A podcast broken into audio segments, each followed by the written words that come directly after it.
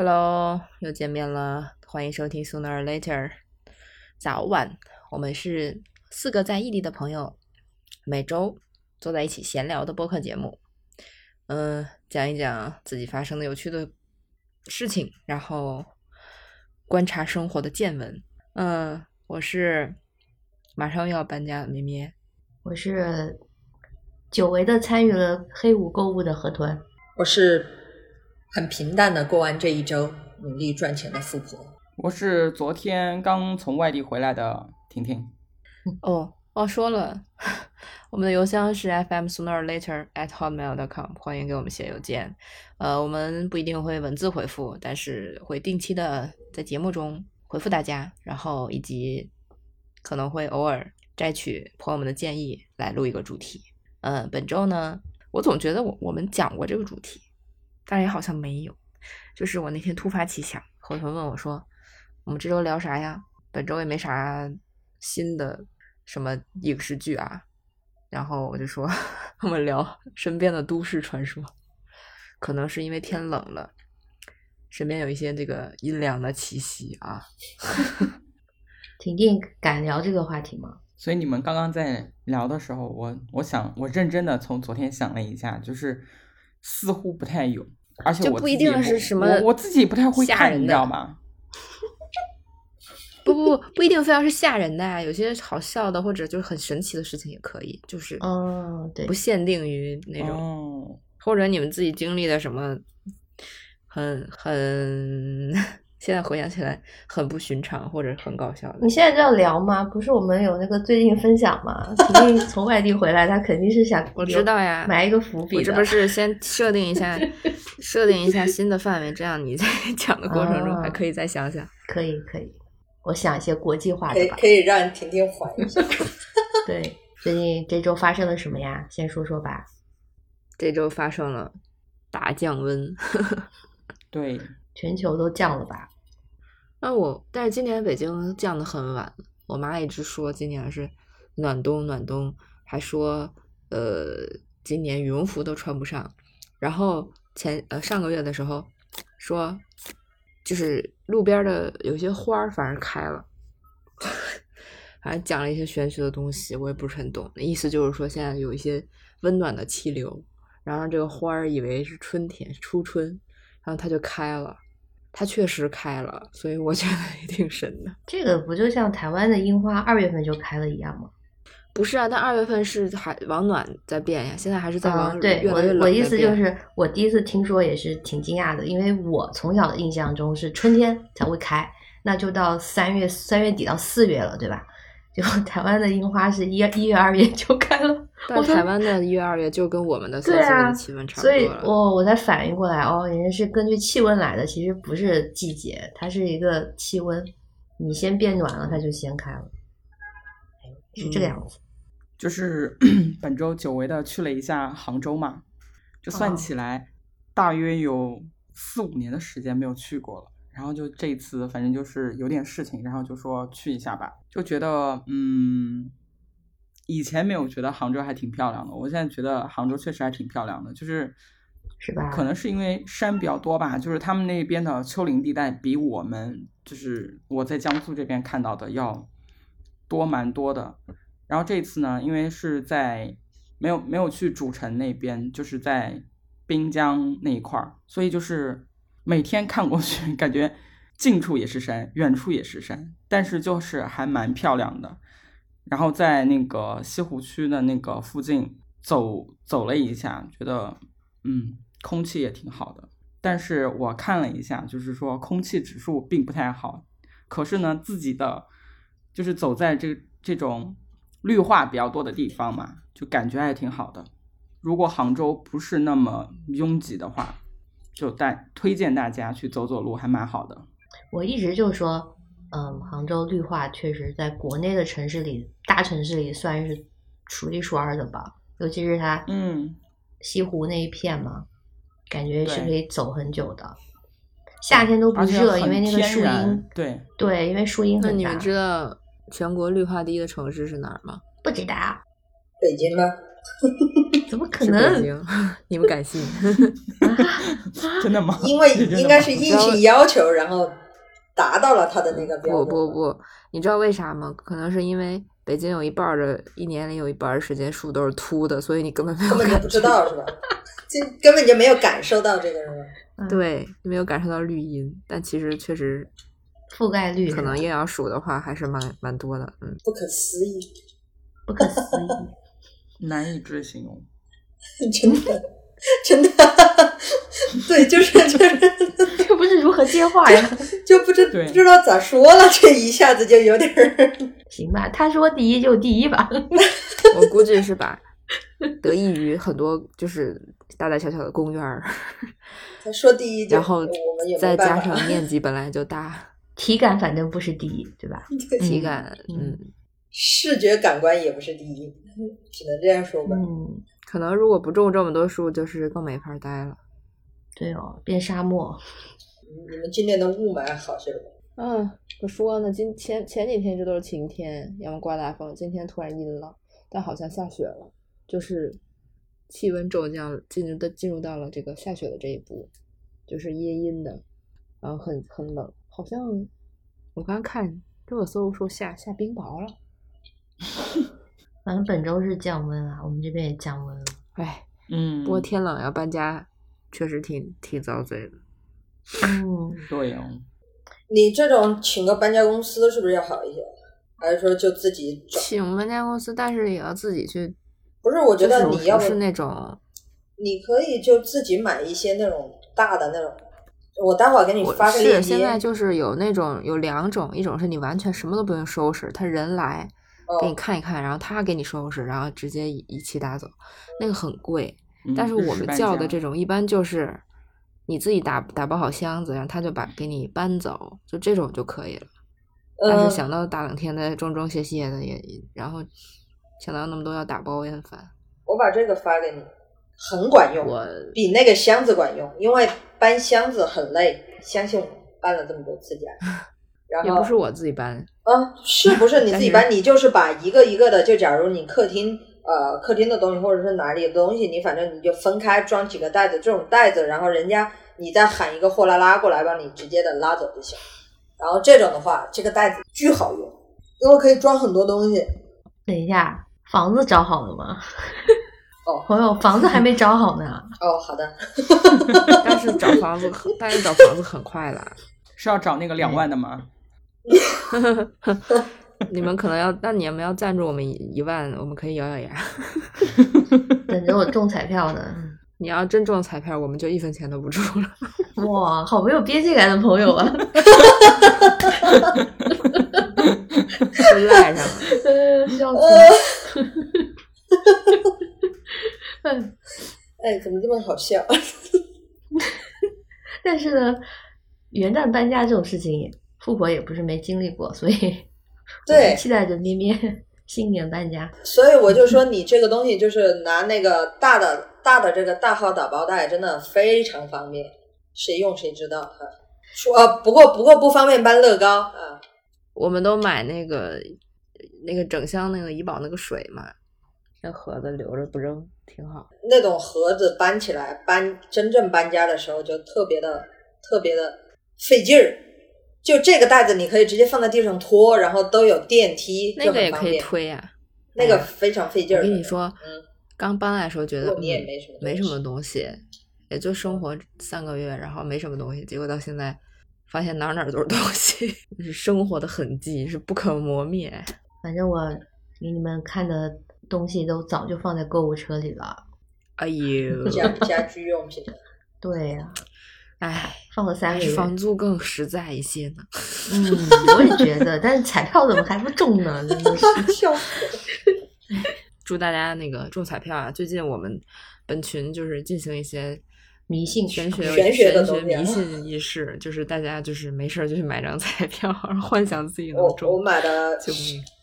昨呃昨天开奖还是前天开奖的没中啊，不好意思啊，不好意思啊，明天再去买一个号都没中，也是有点绝。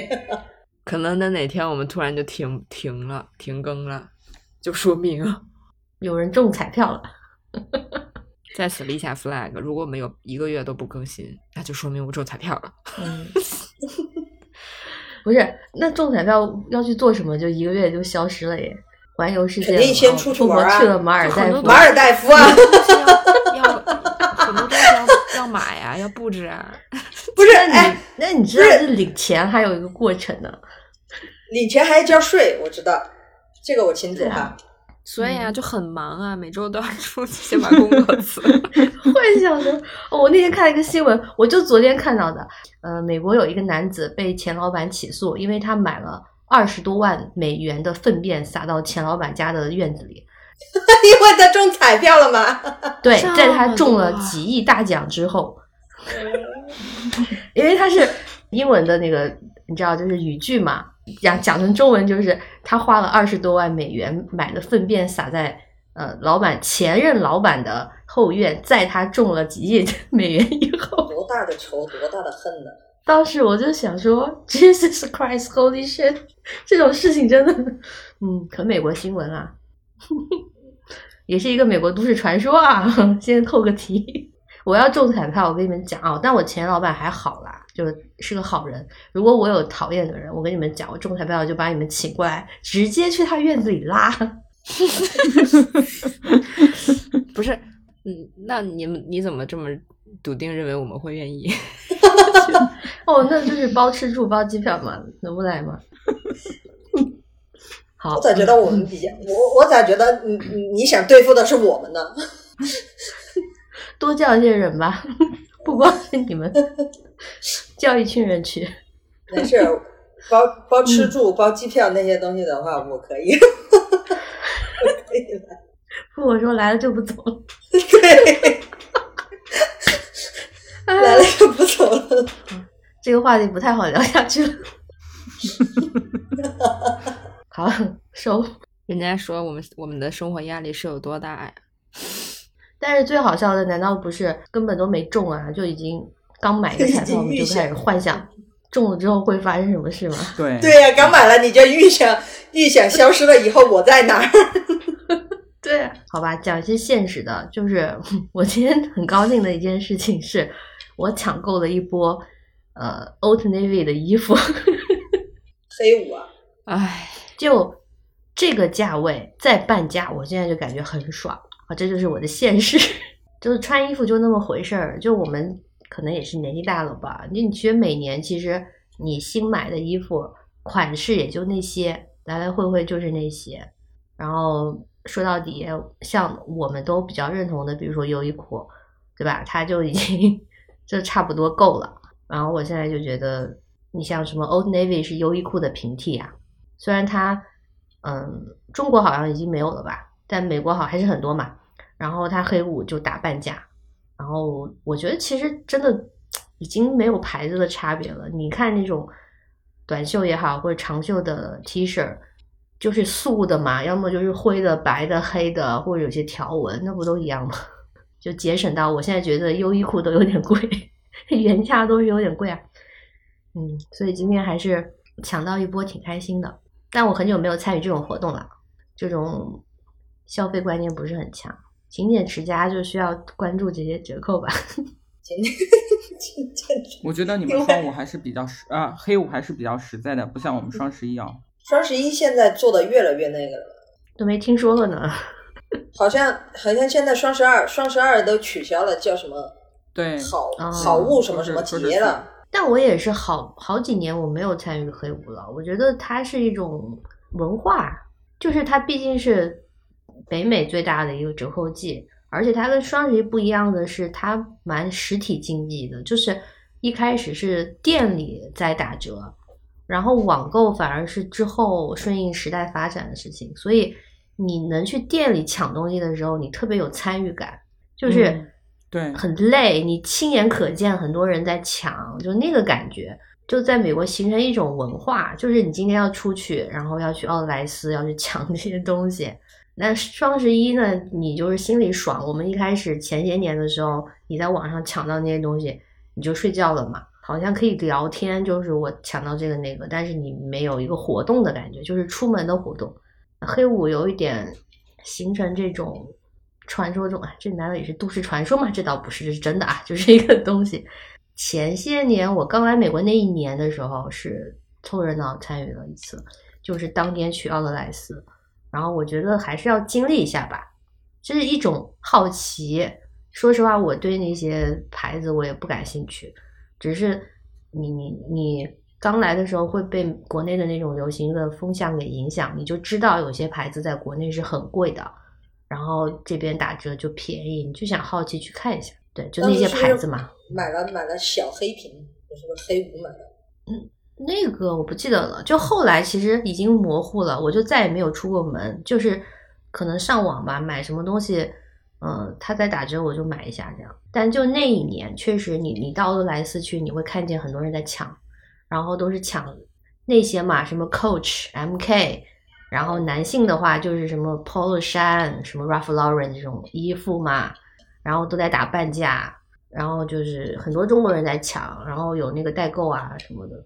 它确实就是，嗯，像婷婷说的，它有一些很肉眼可见的划算吧。但是这个也是对比，就比如说你一个一个包在国内可能两千多人民币，然后它同款在美国本来就是一九九美元，那你黑五半价就九十九啊，就变成这样一个事情。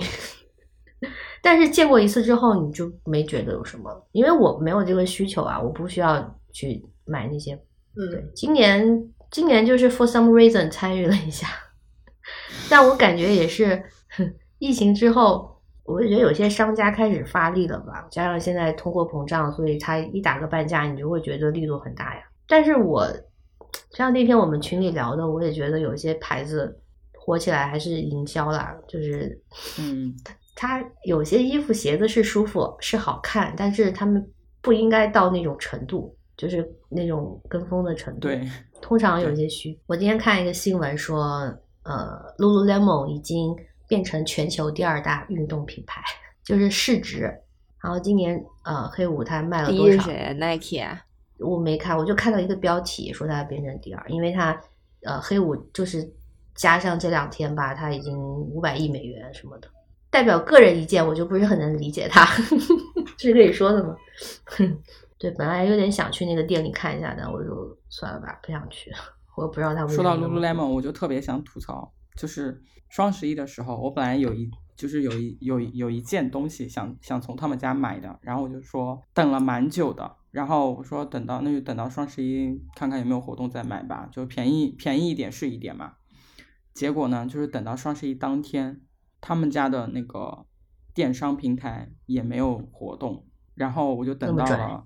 对，就是那个我有加过线下的那个门店的微信，然后那个线下门店就给我发消发微信消息了，说是他们家双十一有活动，我就点开看了一下，什么活动呢？幺幺九八减一百，还不可叠加。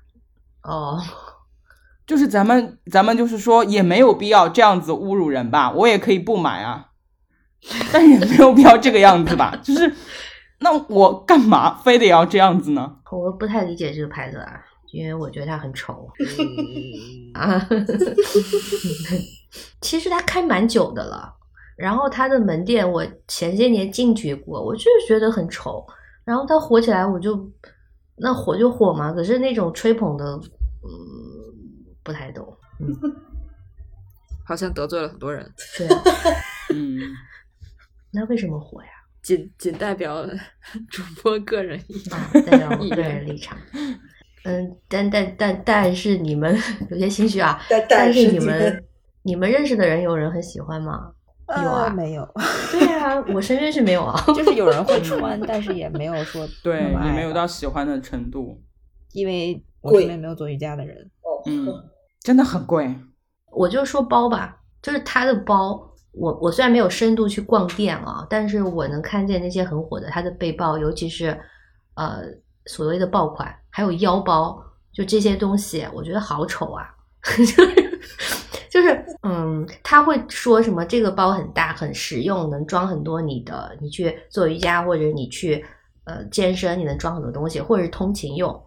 但是我觉得像呃无印良品的背包，它是一个很标准的。那种通勤休闲的背包嘛，这个比较公认，对吧？你们应该也有过。我常年就有一个无印良品的背包，但是无印良品的背包在美国是卖三十九美元一个，就是原价三十九。可是 Lululemon 的这个很丑的一样大的包，它原价一百多，好像是一百三还一百四吧，但是打了折还要七十这个样子啊，那我就不太能理解，就是为什么 你真的要做瑜伽也不需要背背包？插插身文具多？那如果他愿意给我们一些钱，我们就把那个话收出 收回去啊。好，好吧，还是希望大家能买到实用的东西啦。这周就没有电视剧可以聊了吗？嗯，有看一个新的，但是它没出多少了，就那个新闻女王，它出十几集，结果今天群里有人问什么时候什么时候出完，结果合同回答了我们，我们都很震惊，我 Google 的呀。就是就是我们在说，我说啊，我说我说看了，然后你 Google 一下，它那个词条页面就会告诉你第一集什么时候跟，最后一集什么时候。好吧，十二月二十二号，因为是最新的一个 TVB 嘛，呃，要佘诗曼，但是真的看这个以后，就感觉是仿佛在看一个就是嗯宫斗剧，对，就是宫斗剧，《宫心计》现代版《宫心计》，还是在新闻台，全部都是女的斗来斗去。其实看到后面有点无语。那它好看在哪儿呢？好看在 TVB 啊哪儿很犀利吧？对，我是一个童年没有 TVB 的人，哦，然后我是看 TVB，然后就特别搞笑的就是现在优酷嘛，优酷它看那个 TVB，它是同步的直播的，它相当于是那边是更新了多少集，它这边是同步直播，然后它有两个，它有普通话版本跟粤语版本。像我的话，我一般就是看粤语版本的，还是有人会看国语版本，但是他们国语会现在配看国语音，版本。但是他们现在国语国语的配音太敷衍了，就里面有一个很经典的一个就是被抓出来的片段，因为我看弹幕上写的，然后我就去真的切换了语音听了一下，就正常的那个采访，一个小女孩儿，她的粤语就是正常的声音，然后换成了国语以后，你明显听到大概是四五十岁的一个大妈的配音在给他配。那不一直都这样吗？我感觉 TVB 就那几个国语配音的，它嗯基本上一个大妈他要配好多配角，就感觉他穿了很多剧，就都是这样子的。就，穿了很多剧，那个估计只有十几岁，就听得很 你知道吧？他不是真的是一个大妈，所以找他配音，然后那个就很明显，然后他们就说是觉得没有人会听国语版的吗？我想说听国语版的其实还挺多的吧，因为毕竟我们以前也是看国语的，只不过后来感觉开始接触了，知道了以后，然后就开始看看粤语版本了，我就回不去了。但是你现在让我看以前看的那那种 TVB 的剧哈，你让我再看粤语版的，我也不习惯。就假如看《神雕侠侣》那些，你要看粤语的，我也不习惯对哦，像我们这一代人最经典的应该周星驰吧，他那个国语配音，啊。我没有办法听粤语的啊，就是应我该那听不来他，就听不来他的粤语的说话了嘛，就觉得不是一个人了，就感觉不习惯了。好吧，那你接着看吧，然后告诉我们好不好看。嗯，十二月二十二号以后再告诉你们好不好看。嗯，嗯，感觉挺多人在看的，我估计你们平时就会在群里聊啦。那个剧我感觉，反正怎么说呢，就是你不能把它想的太那个了，因为我看好多人还在讨论，就觉得啊怎么怎么样，又又开始扯了，就是女性崛起，然后我就觉得好像也没有。人家就是想讲一个职场，对对对，但是但是就职场里面，职场里面的那种斗，它又是男女派系，就是分得很分得很清楚。好吧？那我说一下最近看的电影吧，就是上周聊的剧没有聊电影啦。其实我不知道你们有没有去电影院最近啊？然后我那个上个月开始就是很早了，我就开始我还是去看电影嘛，嗯，反正不要钱。像那个 Taylor Swift 的演唱会的电影，我很久了，一个多月之前我看了，然后我觉得这是一个真的非常有创意的一个营销模式。就以后我在想，会不会歌手都会做这种，就是有一点跨时代的感觉，让我感觉。就虽然这个演唱会电影放到呃演唱会放到电影院这件事情是韩国人发明的吧？好像，因为之前几年我看就是动不动是韩国的那些团会有这种电影，然后才是像 Taylor Swift 这种全球巡演的大电影嘛，就让我想到当年也没有 MV，只有听歌，只有唱现场，然后是 Michael Jackson 他创造了 MV 这个东西，然后现在就已经几乎所有歌手都要拍。啊我在想，会不会因为 Taylor Swift 这一次之后开过演唱会的歌手都会有这个把演唱会放到电影院这件事情了？但真的好爽哦！然后我那次我去看一个杜比厅，嗯。是下午场，就人没有很多。据说晚上，因为我买票的时候看晚上的就已经售罄了，就是他们喜欢七点多，就正好跟演唱会一样的那个时段去看。然后真的就是大家会买前排的位置，就明明是屏幕啊，他们会买第一排、第二排。然后我那个下午场呢，嗯，人没有很多，但是也很嗨。我旁边有一对母女。就是妈妈带女儿，而且那女儿看起来是小学生，但是两个人都很嗨。然后还有一些青少年，然后也是最后他们就往前面坐。然后我觉得效果也很好。当然我没有看 IMAX，我觉得如果是自己非常喜欢的歌手，你肯定去二刷、三刷、四刷。就是太太，因为他虽然说就是把所谓的演唱会的那个呃整个蓝光也好，DVD 也好，就放大屏幕。但你就是很 屏幕大呀，你就是很近啊。然后如果你每首歌都会唱的话，对吧？你就是很立体的看一遍。而且据我所知，他这个演唱会目前也没有出 DVD 嘛，他就是先拍了一个电影版，然后在电影院上映。我我就想了一下，你想我现在不是有那个免费的吗？那如果是我非常喜欢的歌手这种演唱会，我要是特别喜欢 Taylor Swift，我可能就没事干，我就去 电影院看。对呀，真的很爽啊。然后他这个票房，我我没有关注，我觉得绝对很高。然后我当时去，他也是很，嗯，怎么说，就发了那个海报给我吧，就好像每个人都有发那个海报什么的。然后你就会带回家嘛。前两天我那个小堂妹来幼儿园呐，小堂妹啊，她居然看见那个海报会说念出上面的字以及巡演名称。我说天呐，就是小学生也知道。据说他们小学生现在都在听 Taylor Swift 和 Lady Gaga。嗯，也是，我觉得以后会有这个趋势。嗯，然后商业的电影啊，我去看了《惊奇队长二》这个电影呢，我相信你们也不会去看，富婆还没去吧？富婆应该没有去吧？你跟我，你不是不是你跟我说，你在群里说了没必要去，我就没去了呀。因为本来电影院在楼底下，我是准备就是说花个十几块钱去看的。对，因为因为十几块钱可以了，嗯，因为也跟你们说了我。嗯，我觉我家楼底下那个电影院确实很友好哈，因为可能排片的问题，然后十几块钱是可以看个电影的。但是你说没必要，我就觉得十几块钱我也不想浪费，算了，十几块钱那不如充个会员在电视上看。嗯，其实我自己当时我也跟你们讲，我的体验还不错，是因为我没花钱，然后我开了个我看了个杜比厅，然后我又没有期待，就是这样的条件下，我觉得一如既往的就漫威了。嗯嗯，对，就是效果画面，然后惊奇队长本身身材也很好，就是他打起来什么都很好看，然后剧情也是相对完整的一个打倒反派的剧情，嗯，所以我看完会觉得还不错，就是又加深了我对猫猫的恐惧。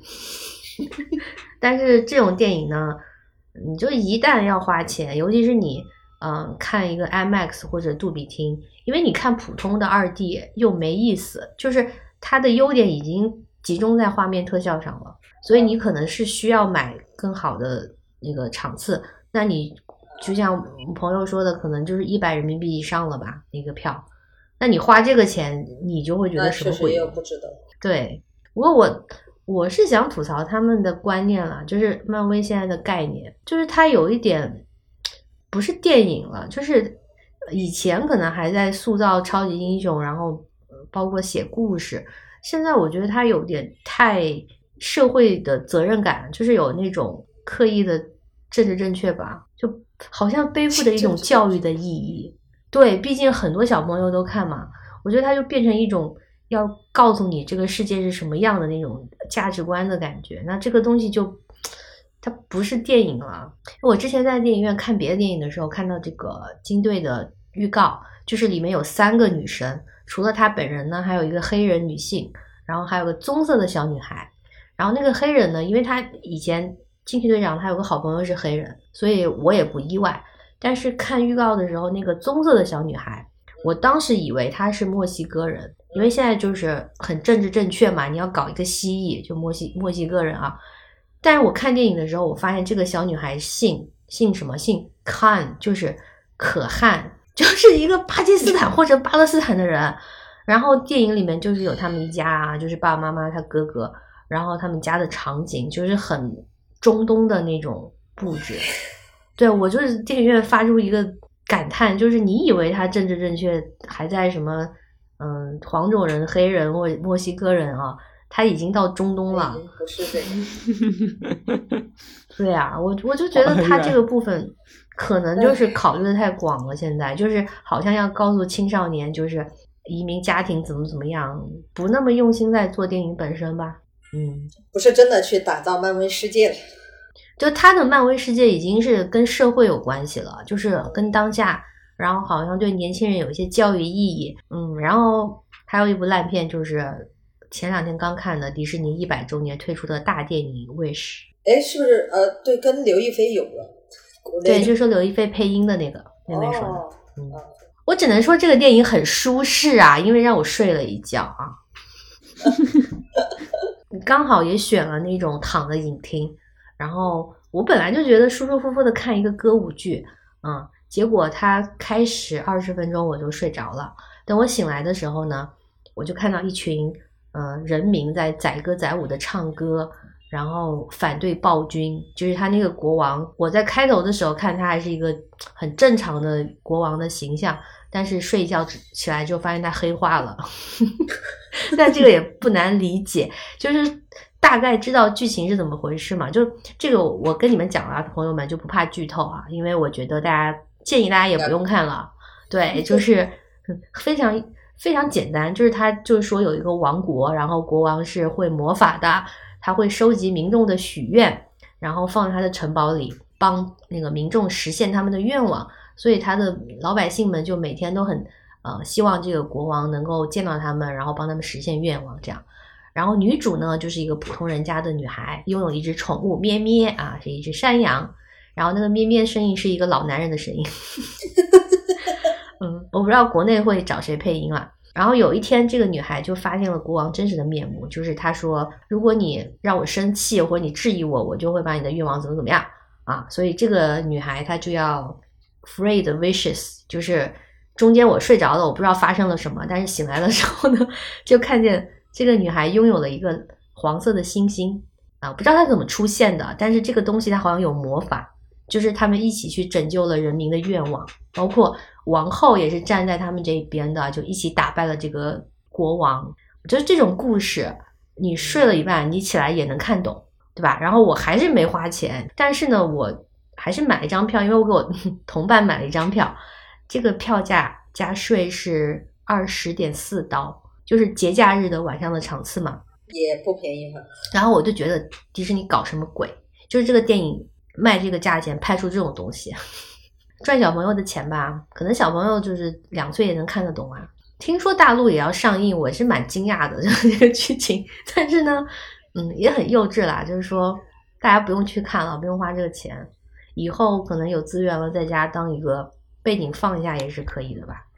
现在现在在家里面看电影的话，他们那种电影也都要花钱买，他也不是哦，或者是干脆就是在等。可能就是他电视上上映的哈，软件上上了以后，再过个一两个月，它才会免费，大概是这样。然后如果就是他嗯电影院下线，在刚上线这个视频的那软件的时候，也要花六块八块之类的，然后只能看二十四个小时就没。那我觉得大家就等过年吧，可能过年的时候呢，这个电影就免费了。时间又多，我回来了。好，我们的咩咩刚才去拉屎了。本来没准备说，你自己说你回来了。我听你，我一直在听。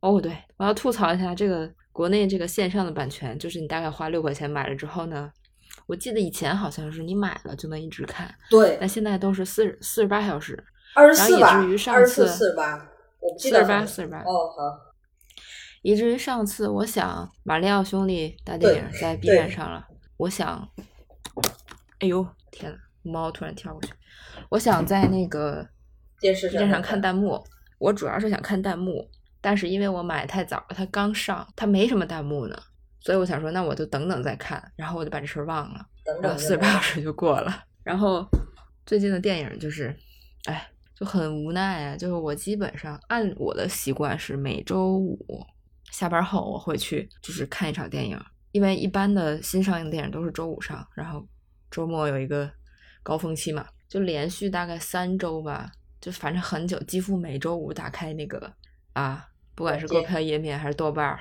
都很绝望。嗯，就是全部都是六点多分的片子，就是那种实在是不咋值得看。但是你要非要想看一电影呢，就也不是不能看。所以我其实连续好几周我都去，我还是去看了。看完之后就就真的不知道说什么，不不好评价。就是现在这种六点多分的电影都被我统称为那个思成电影。就是 你一看六点多，你就知道它大概的一个，不管它是什么悬疑片儿，还是呃剧情片儿，还是什么感人的片儿，它总总体就是一看它是大概是六点几分，它大概的叙事结构你就已经知道了，然后最后一定有一个反转，可能还有两个反转，然后它大概就是一个抖音电影是以思成、理解思成、成为思成的片子，对，就是。看似看似很悬疑，嗯。其实有点故弄玄虚，然后最后为了反转再反转的一个叙事结构，大概就是这样。嗯，然后最、嗯。最无语的就是以前你说这种国产片儿这样也就算了，你好歹引进片儿吧，能有点好看的。哎呀妈呀，现在引进片儿也不行，也就六点几分。你像那个 刚才何顿说那个《星愿》，就是它是迪士尼片儿，哎，就是按理说没有皮克斯这斯种动画，所以我能理解，没有皮克斯的，只有他是迪士尼自己弄的，迪士尼自己弄的以前也我就给他找一个借口嘛，对，给他找个嗯借口了。嗯，他以前也是有《冰雪奇缘就》，是就是我记得，对啊，我记得搁以前哇，迪士尼一个挺重要节点的一个新的 IP 出来，大家都疯狂去看。现在就觉得，嗯啊，好像好一般呀。包括之前那个 什么水火那个元素元素的那也是，嗯，那个是皮克斯的，我真的是皮克斯也不行了。对啊，皮克斯也不咋地。然后就，然后前两前两天上周是那个《饥饿游戏》那个什么前传上了，嗯，就也那个我本来准备今天去看的，但是不太适合，所以就算了。就很绝望，就是不看的时候先不评价，就是每次你打开豆瓣那页面，它不是会显示一些飘在前面的短评吗？就是以前如果这个片子大概七分左右，就是飘到前面的可能就是三星，嗯，就一般是这种情况我也会去看的，即使它分儿不是特别高。现在每一个一打开，全部都是一星和两星儿，但看着也不像水军。就是，请问让我怎么去看？我一打开页面，大家全都一星两星在吐槽，说真的没必要去花这个钱。然后我真的就太难受了，所以就不知道是大家的这个 阅片量上去了，审美提高了，还是怎么着？我觉得是累积吧，就像前阵子有一些电影上了，因为就疫情嘛，累积了好多电影。然后前一阵子上，可能有一些好的电影先上了，然后现在差的电影也上了，就是我觉得都是前些年累积下来的好片烂片。就是如果你平摊到每一年，其实都那样，但是它现在是集中的都给你上了，然后你就显得看的烂片特别多，或看的好好的电影也蛮多的，一阵一阵的了。然后，然后昨天又是一个周五嘛，又有新片儿要上。我本来以为周迅的那个片子是昨天上，就一般都是周五嘛，结果他是今天上，嗯今天所以我昨天就没看上。对，周周迅什么我等一下，什么电影啊？周迅和黄渤的《什么电影受过愤怒的海》，就是好像也是拖了很多年。发了一发了相关的那个曹保平的片子嘛，就还嗯就是整个阵容非常有保障，但是经历这么多年才上，可能就是嗯嗯想也知道可能会减了不少。但是呢，像这种我就会很期待会去看。然后昨嗯天那个、昨天周五也是有新片子上，叫《刀尖》，我一看，哎，你就听听这卡斯，高群书导演加麦家编剧，这风声的编配置啊，这不得看呀？这谍战片儿，这不得看呀？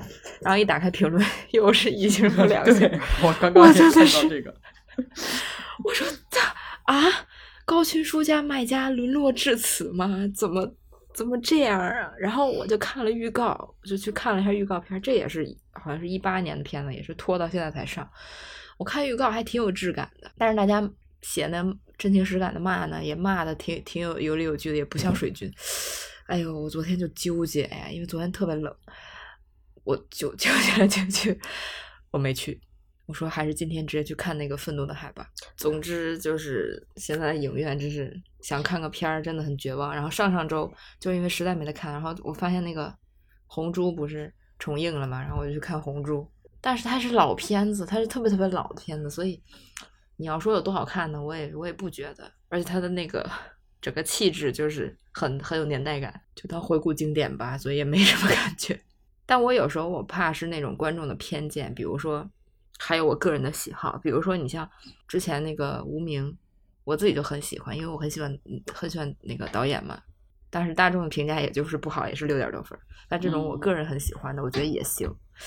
然后就是昨天那个高迅书那个，我就所以也不能你也不能全看豆瓣，豆瓣有时候也是蛮集中的。但它是一个比较客观的东西，就是你不能看它来决定你要不要看这部电影。是是是，对吧？但就是很还是有点失望的，就是以为这种片子起码大家会说，啊，不愧是这个组合，它即使怎么怎么样，它还是有有质量保证的，就也没有这种话，全都被骂的非常狠。因为我我之前我嗯一早我没有很看豆瓣，但是前两年听你们说之后，我也会去看一下，我觉得哦还蛮真实的，就是。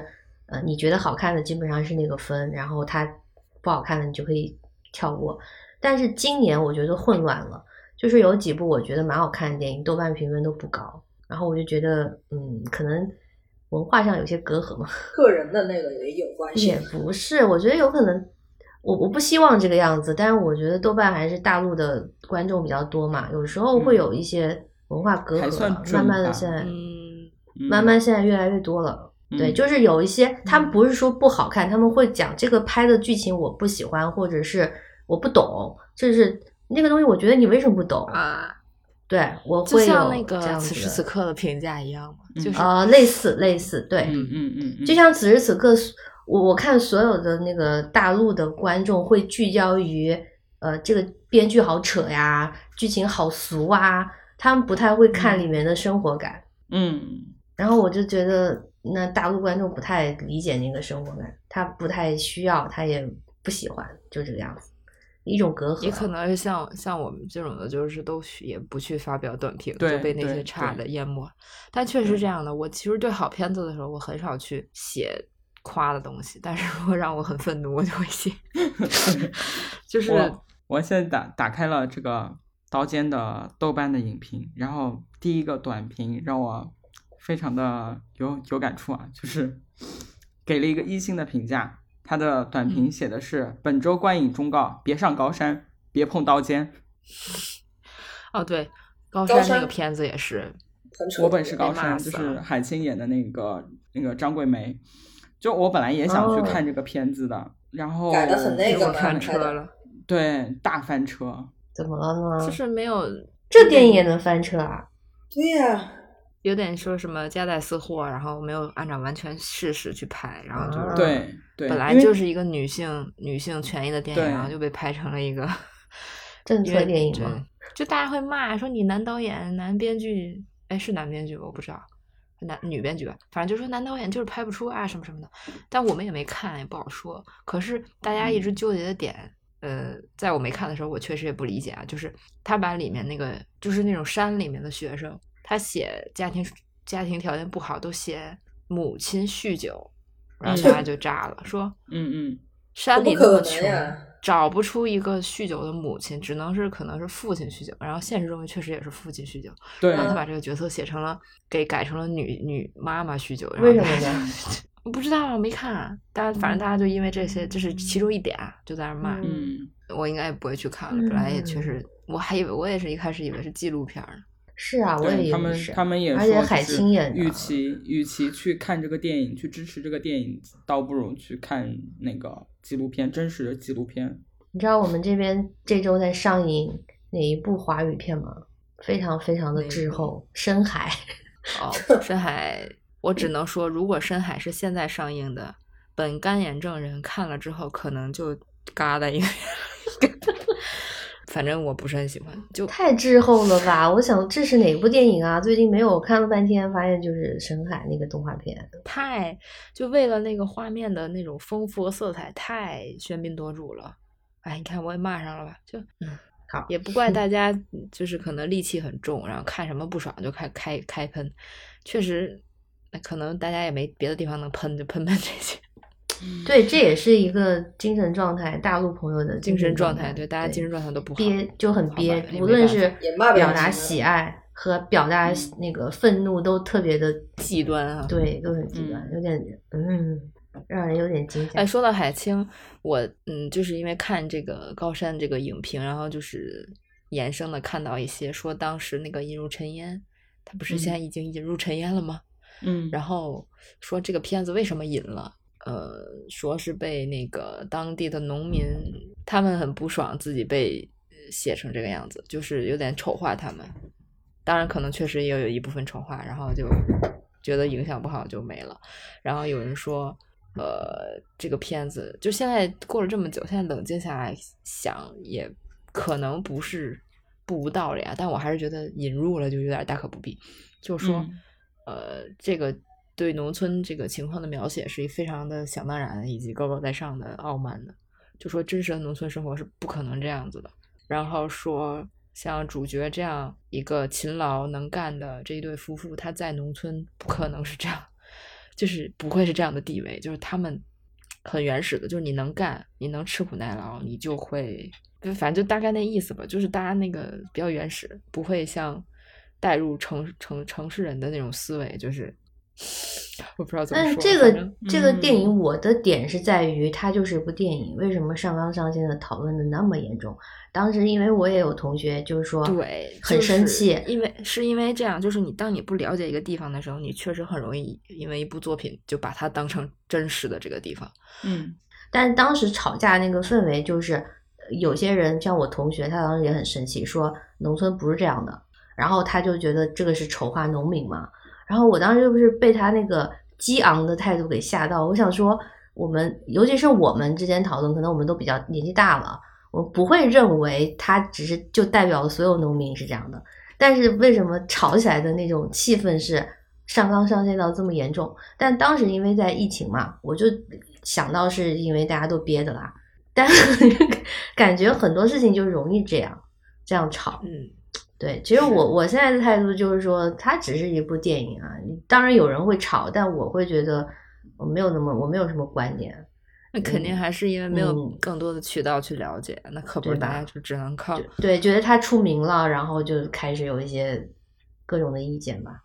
我现在插播一下，我现在就是非常的想解放双手，因为呃小猫太粘人了，它每天我一回家它就哇哇哇哇哇叫，就让我陪它玩儿，但是我我不可能一直拿逗猫棒陪它玩儿，所以我就怎么怎么解放双手呢？我想了一个招儿，我拿了一根绳子，然后一头给它，一头另一头给它，然后他们俩就可以自己拔河玩儿了。真聪明。哎，嗯，我们的听众是不是不知道你的小猫像冯巩这件事情？应该不知道。因为我自己本人并不觉得它像冯巩。但我们都喊它巩啊。应该买个牛的玩具，就跟他说这是牛群，然后他就不找你天了，好冷啊！我们人家到时不知道会给我发律师函，好，律师函警告。我最近被被人说一直讲冷笑话。嗯，好吧，我们聊你的那个主题吧。对，好吧，我们就是想聊一聊这个从小到大身边你听说的、看到的，或者自己亲身经历的一些都市传说啊。谁谁有兴趣第一个讲？我觉得有很多就是全网闻名，就是可能整个中国人都知道的那种，就算了，太太有名了。就讲那种比较自己身边的，自己身边的，我觉得得你先开始讲，因为我我觉得身边的比较多的还是北京吧。啥意思？哎，因为北方嘛。不知道不是因为皇城吧？就例如例如是不是还有一个什么规定？反正故宫几点前必须要关门儿，然后关关门儿不是因为闭园的那个时间，而是那个那个这不这不就是不不不，你这个就是等于全国都知道的那种，没意思。行，那那你来吧。我讲一个我小时候亲身经历的，但就是不是什么大事儿，但是小时候确实，小时候每天都把它当个事儿。就是呃，我们小学的时候，放学都不爱回家，就喜欢去另一个地方大家一起玩儿。然后那个时候呢，就是我们有一个同学，他那个他们家住在学校呃不远处的一个小区，它是一个坡山坡上，但也是比较比较新的那种小区。然后他那个楼有地下室，那个年代就我我们住的老楼是没有地下室的，稍微新一些的楼才有地下室，才有那个才开始盖车库。嗯哎，好暴露年龄。所以那个时候呢，车库也是随便进的，不像有的那种稍微老点儿房子，地下室还给你锁起来。就是他那个就等于从单元走进去，右边就是通往通往楼下的一个洞，然后那个洞呢就是没有灯的，很黑。然后我们就 很中二，然后他那个整整栋楼那个地下室就都是通的，就是你从每个单元走下去都可以走到一大片，就其实就是停车场嘛。我们非常中二的把那个地方叫做基地。然后，然后每天放学就是去所谓的基地探险啊。所什么叫探险呢？就是在那个呃地地下室里穿梭，然后从不知道哪个单元爬出来，就就就是探索完所有的这个路线，就是哪条哪个路口通那个洞，然后在底下可以跑玩一些捉迷藏之类的，是没有灯的哦。然后那时候有些东西，我不知道你们玩没玩过，也可能只是我们地区限定啊，叫夜光石。其实它原理很简单，就是把那个石不知道什么大理石还是石头上泡了什么夜夜夜光粉吧。卓拉领地的那种吗？啊，对，它就是在白天就是一接收太阳光，然后再就它是吸光的，它吸完之后你再拿去黑的地儿就很亮，但是过一会儿它那个就不亮了，就就就就就释放完了嘛。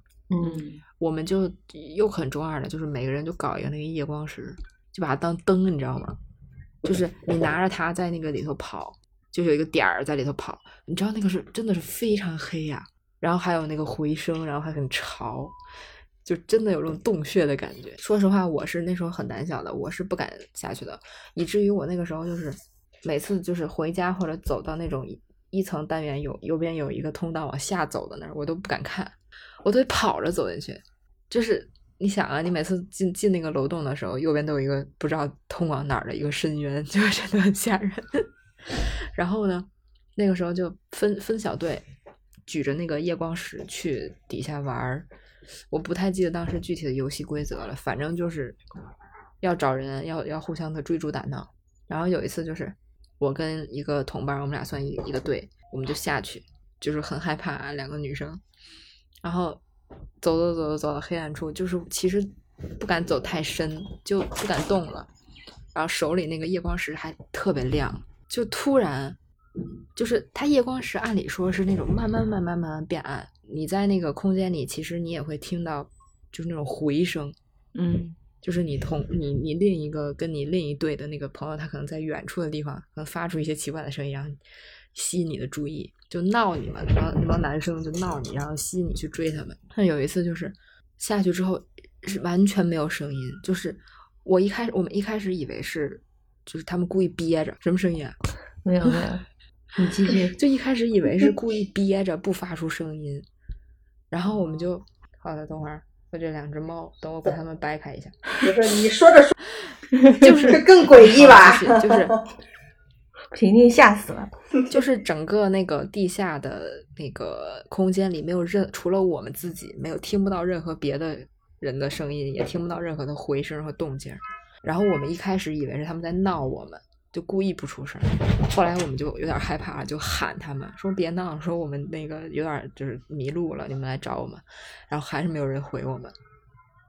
然后这个时候手里那个石头就灭了，你知道吗？就 真的是太崩溃了。然后那时候就，呃，我觉得整个过程持续了可能得有十分钟，就非常的漫长。但是你知道底下真的很黑，而且我因为很胆小，我没有下去过几次，我是不熟悉底下那些路线的，我只能盲跑，就是看哪儿有亮光，就是但是有亮光也得是你可能走到一个路口才有亮光。然后我们就嗯又不敢大喊，因为我们一大喊，我们的声音也有回声，然后就那个气氛就更可怕。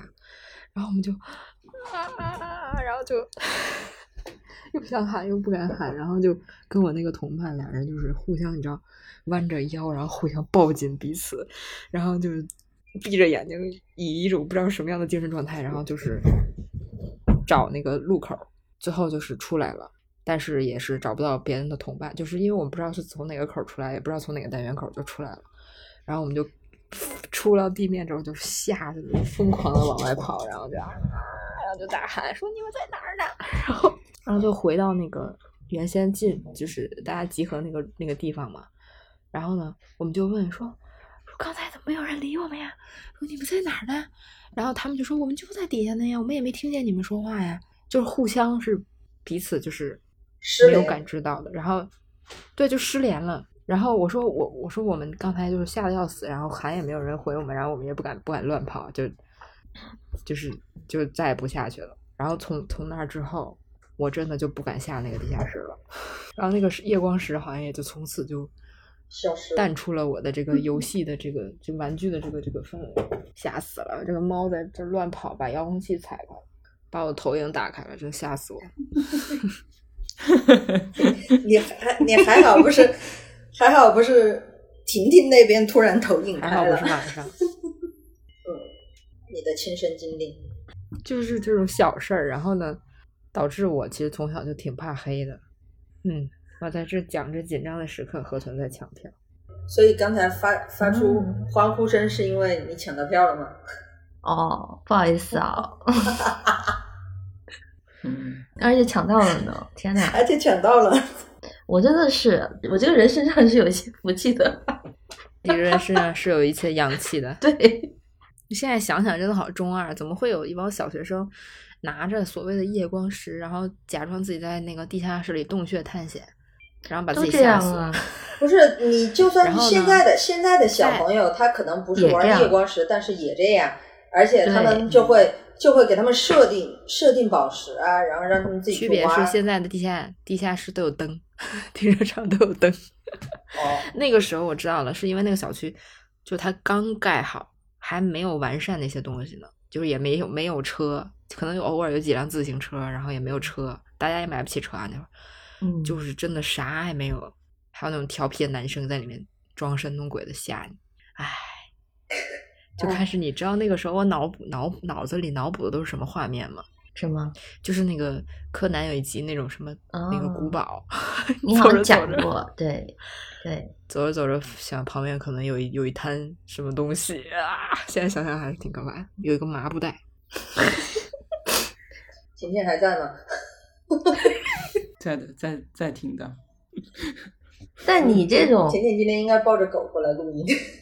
但你你这种都市传说，不是听到一个传闻，然后呃哦，怎么怎么样的那种都市传说，对吧？你这属于自己亲身经历的、嗯觉得的灵异事件，但是其实也不是灵，不是灵异，就是我觉得的灵异事件啊。对对，我觉得灵异事件是是真的没有办法解释的那种，就解释不来，你就靠常理解释不来。对，因为我今天想了下午，我在一边走路一边想的都是那种听就是闻的我是觉得，传说，我是觉得在那一瞬间，嗯，有没有可能就是被真的就是到了另一个次元，对你可能是就是通讯就是会中嗯断啊。是的，这个在日本比较多这种都市传说，就不是以前听过一个案子，说什么电车开到哪儿，他就到一个次元去了，然后那个人就消失了几个月，又坐同样的电车回来了，就类似这种的这种传说，你经历的有点像这个，就突然走到哪个次元去，然后又回来了什么的，嗯，这不是《千与千寻》吗？我今天真的自己经历的比较少啊，就是毕竟从小是一个唯物主义的共产主义接班人，经历的比较少。感觉小以前上学的时候，就是有那种恶性事件的那种，哎，就是比如说我高中的时候吧，就是传言我们学校附近有一个叫什么裸裸露癖，那叫裸露癖吗？暴露狂，嗯就这样一个漏人，鸟侠，呃，对，就是说他会在大家什么晚上放学之后，在巷子里面堵住女生，然后就打开大衣那种，然后好像感觉很多人都被他吓到，还有报警，就是在学校传的很多。但是呢，你要问一些在讨论的人，就是是不是见过这个人，或者是不是当事人，所有人都说是听别人讲的，就这样一个传言中的变态。然后我是觉得，就听多了，你就不太确定到底有没有这样一个人了。就感觉可能是有同学遇到过暴露狂，但到底是不是这样一个呃，在我们学校附近游荡，然后频次这么频繁的人就不知道。但是当时这个事情传的非常广，然后后来就开始传一些故事，就是说这个人其实是什么学校附近一个面店的老板的儿子，什么精神有问题，然后就说就是他们家的，就这种故事开始传，然后又说他是什么异装癖。就是其实喜欢穿女装等等等等，就传了好多这样的故事，最后也不了了之。我印象中是有类似这种的传说，然后还有一个有印象的是呃恶劣事件吧，真实的就是我初中的时候有一阵子出现过一个什么随机割喉的变态。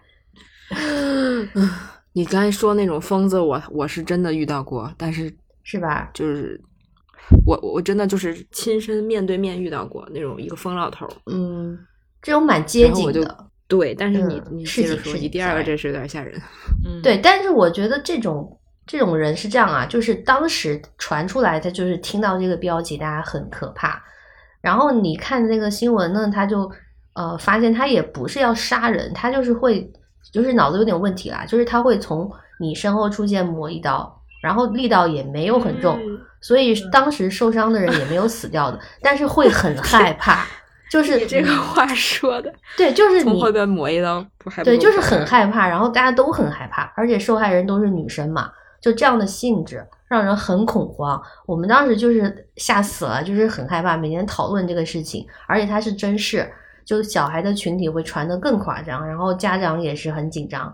然后当时我记得还是个冬天。所以我跟同学，我们就在呃说，我们那我们就是穿衣服穿厚点，而且你得戴围巾，就是戴围脖，就正好嘛，就是挡住。我们会这样讲。然后就这个事情传了有一两个月，也是后来你看到一个官方的新闻，就是说他作案对象其实是四个人啊，三个人还是四个人？当然，这个官方的报道也有一个说法是他就是作案了几十起，但是报纸不会登，也有这样讲的啦。可是这个事情我记得非常清楚，就是。在那一两个月里，传言这个人特别恐怖，然后基本上一个晚上要作案的什么一两起等等等等，就是这样的。然后他也是被抓到了嘛，但最后官方就是说他其实只作案了四起，然后也是没有大家传的那种每个晚上都要出没，而且他受伤的女生好像最后都是轻伤那样子。就这两个事情算我亲身经历的吧，我是会觉得传言比呃。你可能真实遇到情况要可怕很多，而且它特别有一个传说性质，就是大家会编造一些故事，说这个人他到底是怎么样，其实可能他就是个变态，但是人家会给他捏造一些他受过什么样的刺激这种故事，这是这个是我亲身经历的。然后还有就是听别人讲的了，那种吓人的灵异事件，这个跟富婆有点像，就是我当时短暂住过寝室的时候，是卧谈会听别人讲他们什么。就婷婷害怕的那种鬼故事啦，当然我也不感兴趣，所以我其实一个都不记得，就听到睡着。但是大概他们女生嘛，其实都是蛮喜欢，嗯，自己吓自己。然后当时他们讲的都是那种又怕又爱，对，类似于暑假回老家，然后什么爷爷奶奶家，然后乡下，然后一些解释不了的东西，或者是小时候在像咪咪这种在老小区。啊，容易发现什么灯忽闪忽暗这一类的。呃，我后来总结为：首先，这些故事的背景一定要是偏僻的地方；其次，就是这个地点要么是外地，要么是小时候，就是此刻我们无法考证。嗯，它的这个精髓一定是此刻无法考证。然后我最后听下来就是很催眠。你们可以讲一些吧，就是如果你们有这样的话，我觉得我唯一的一个就是。我好像也没有碰到这这种，你知道吧？但是我我觉得我唯一的一个就是当时去当伴娘，然后跟他们一就是两个两个一起伴娘一起睡觉嘛。然后他们在选的时候，他们就说你阳气重不重？我说什么阳气重不重？他说他说这几天他觉得睡觉他会被鬼压床，他说需要一个阳气重一点的震一下。我说我没听过这玩意儿。然后他们就反正还在那儿，就是把鞋啊，然后就是一个正一个反吧，反正类似这样的，然后就整了很多，然后我很不能理解。然后第二天早上起来，他他他的结论是我阳气很重，他睡得很舒服。你阳气很重，对，然后我就 这个评价 是表扬吗？嗯，是个表扬吧。那不如直接说你像个男的。所以你在刚才说这些的时候，我在想，哦，那会不会是因为这个，所以我也没有碰到这些不能解释的事情？那我阳气也很重。对呀，对呀。但是唯一碰到不能解释的，我觉得我我们应该有讲过。你现在讲到这儿，我们应该有讲过我当时在香港的事儿，对吧？嗯，你讲讲在香港的事儿，你们不知道吗？那这类故事好像就应该发生在港台呢，就是港台特别多啊。那你讲行，那我跟你那我以为我讲过，那我讲一下我在，这也是我亲身经历哈。因为当时第一次去香港看演唱会，订房间没有那么好订，以及很贵。但是在当时我的经济条件还不错，我就自己订了一个单间儿，里面有两个床。嗯，去了以后，嗯，我们一起的认识的香港的朋友就说有两个有两个女生，然后他们没有订到房，能不能方便到我那里去拼房？我想都是去看演唱会也无所谓嘛，我那去嘛。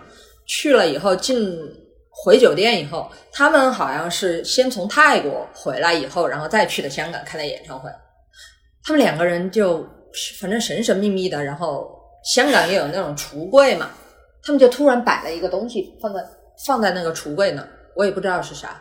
他们跟我说的，反正就说哦，呃，请的师傅，注意哈，说的是请的师傅，嗯，我也没在意。结果那一天晚上哈，为我的大意买单，就是我那天晚上我吐了一晚上，嗯，我明明我明明什么都没有吃，我正常的吃，那天晚上正常吃了翠华的餐厅茶餐厅。这正常的吧，又不是说街边的不干净的或者怎么样。而且如果是要吐的话，可能就是拉肚子吐的话，可能一次也就好了吧。不，我那一天吐了一晚上，第二天就要去看演唱会了，我吐了一晚上，第二天我起都起不来。第二天白天还是香港的朋友知道了这样以后，他下了他下了班，他买了药，他去药房买了药，然后到酒店来接的我，来接的我。他不是给你喝符水啊？根本就找不清楚原因，还以为我是水土不服啊。嗯，但是后后来就是你到后来再仔细的回想这个事儿哈，第二天晚上就没事儿了，因为第二天第二天就是他没有拼房嘛，他应该他们当时不是请的师傅，而是那种呃类似请的小鬼吧？为什么？不知道他们想干嘛？不知道想干嘛，但是他们不懂的，以及我我去搜过这些。确实就很像我当时看到的那个东西，你知道吧？他想搞谁？你这个让我很好奇。我他能搞谁？他是保自己吧，他能搞谁？不是他要是请所谓的什么小鬼这种的啊，迷信。但我觉得是，那一定就是害人家啊。反正反正他们他们两个，我到现在为止。我他们长什么样子，然后叫什么名字什么的，全是空白的。不要问我，我已经全部都不记得了。就是那一段那一段记忆已经失忆了。我跟你说，但是我真的吐了一晚上，可以做法让你忘记了他们。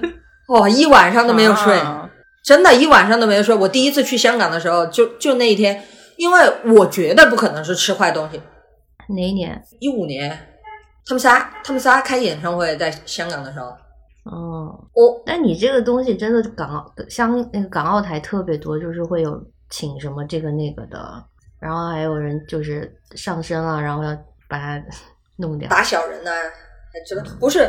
主要是当时我不知道是什么玩意儿，就莫名其妙这样中招了，因为真的就是吐一晚上哦。那你没有，你们中没有一个按照这种故事的节奏，你们中间没有一个有通灵的人吗？他在你旁边走一圈，说你赶紧去庙里。没有，他俩睡得可好了，他俩睡得可好了。就他们，因为香港的香港的那个房间，嗯，你们也知道，就是很小嘛，就是一个标间都很小，然后就两张床嘛，两张两张床都是零点九米的那个床，然后我。他们过来拼房的话，我自己一个人睡一个床，他们两个人睡一个床。按道理说，他们应该睡两个人睡零点九啊，因为他们没有订到房啊，好吧，就有点惨的那种感觉。那个时候也没有多大，那时候大学刚毕业没多久，他们应该比我比我还小吧，我也我也整不清楚。就现在对于这两个人的形象什么的，真的毫无印象。此刻我甚至都回忆不起他们是长发还是短发。他们是人吗？是，这肯定是哈，这肯定是。我感觉什么，嗯，公众号、视频号会特别多，就是讲发生在嗯港台的这种，嗯，然后也听别人说很多，就有点真假难分啊。我现在讲真假难分都有点冒犯啊，就是他们当地会非常的敬畏这些东西，就会对这类的都保持一个很尊敬的态度。嗯，我觉得可能是那天我冒犯了，对不起。嗯，你可能就不知道他在那个房间里什么的，但是这个真的我也说不明白。就是你信的那个环境下，好像你就很容易会听到这样的事情；但是如果你不信，或者是没有这样的氛围，你好像就不会遇到。我 I don't know。哎，你们你们现在住酒店，你们会先敲门吗？不会啊，我不怕。但是他们真的。就台湾真的有人要先敲门，然后干嘛的？然后 什么不住不住那个旁？我就是我平时在国内也不会，就完全就不记得这个事儿。但是我走一个这个入乡随俗路线，你要让我去之前去去泰国，我就会象征性的走一遍流程。好像去马来西亚，去马来西亚好像没有，就觉得你在那个地方是不是得得得入乡随俗一下？然后也有也知道有说那个不能。什么住到什么走廊尽头？哦，对，就说大家不爱住走廊尽头，不爱这不爱那，然后什么房间号之类的。我其实也没有呃在意过这些，而且现在的酒 店好像就是不太弄什么所谓的尽头，因为它都它都是一个圆形或者一个拐角，就它尽量避免给你弄那个尽头。对对。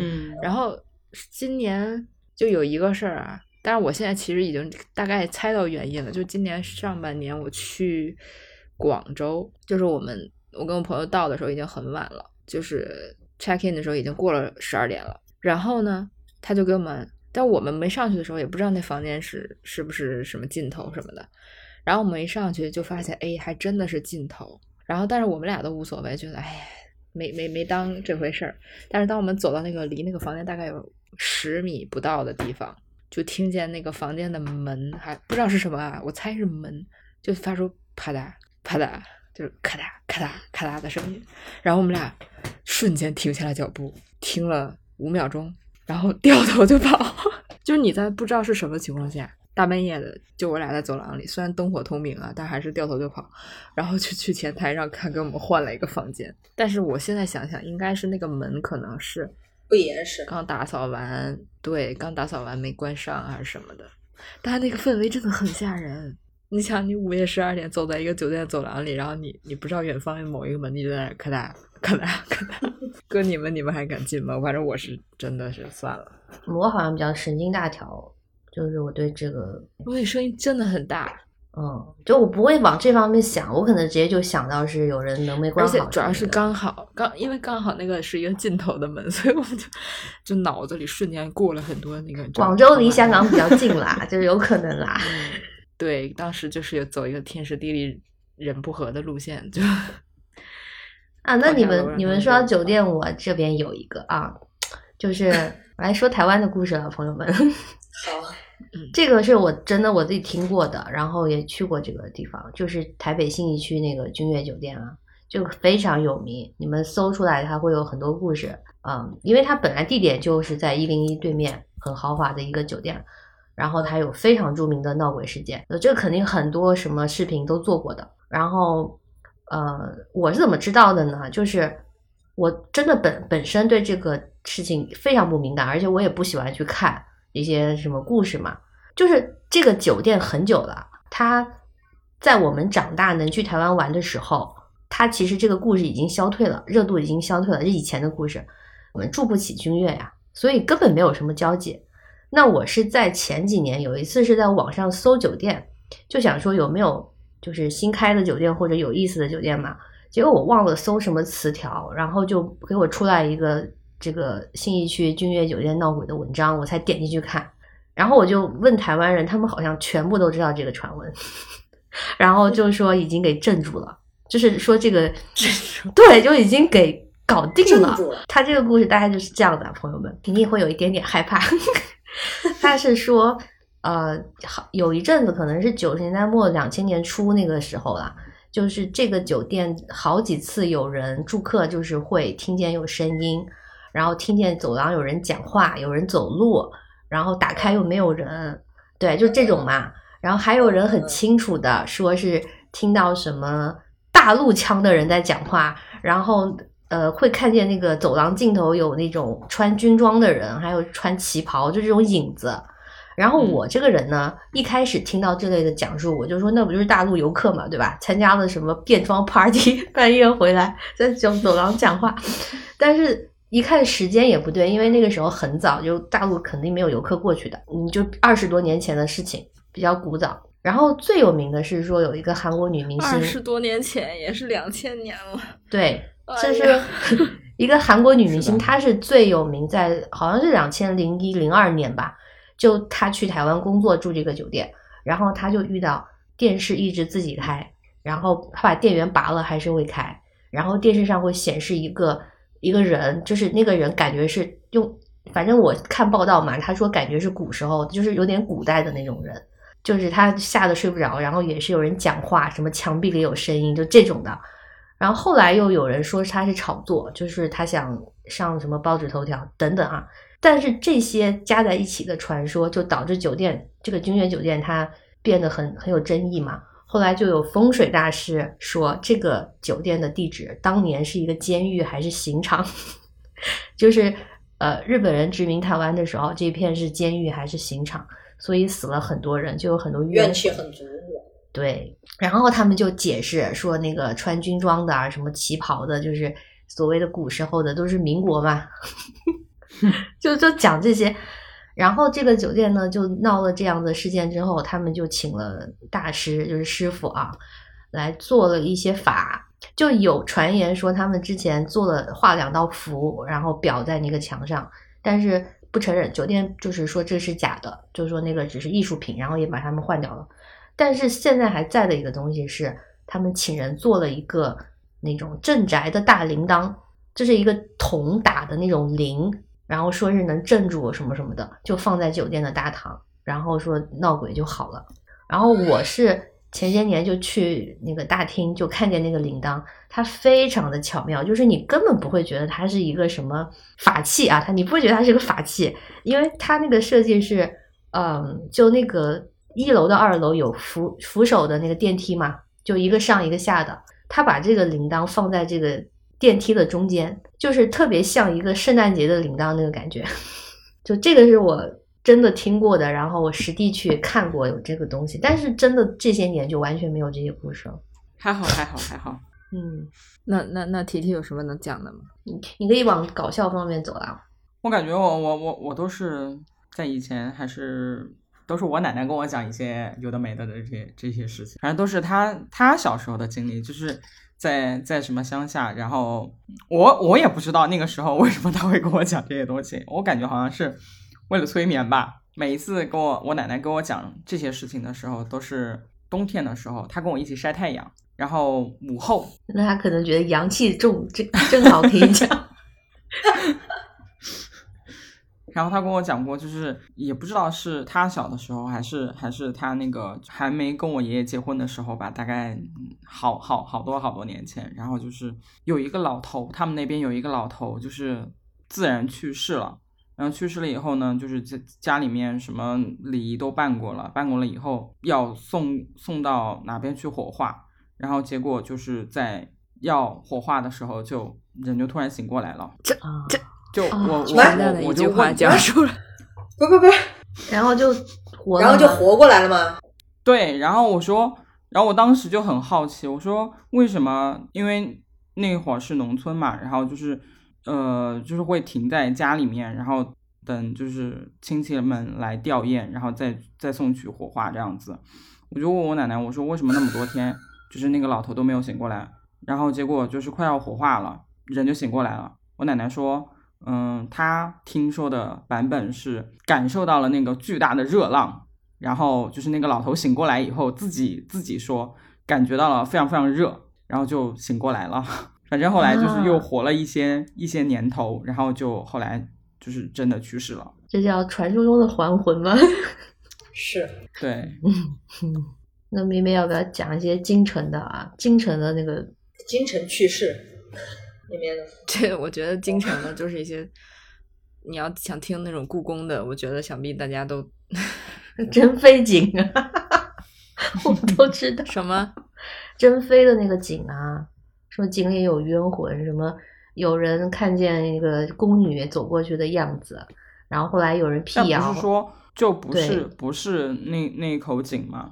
就各种奇怪怪，然后还有说什么能半夜听见公主讲话，啊，不是公主，讲错，宫女们讲话的声音，什么古代然后能看见他们对，然后能看见就是穿着清朝服饰的人从那个墙走过去，后来就辟谣说是什么什么印象把它印到墙里面去，然后下雨天会怎么怎么投影等等，就搞乱七八糟这些东西，就是皇城里面有很多这样的传闻。对，主要是皇城。我觉得，因为我现在能想到的都被辟谣了，哦，就嗯，哎呀，可能是年纪大了，就就是小时候听这些可当回事儿了，现在就觉得啊，什么呀？是哎是什么水立方还是那些建的时候那个事儿是真的假的？没听说过。哦，这个我听我之前那个同事说过，他俩北京人。哦哦，但是我我想我说一个比较嗯现实的吧，就说这个风水问题，到现在都没破解。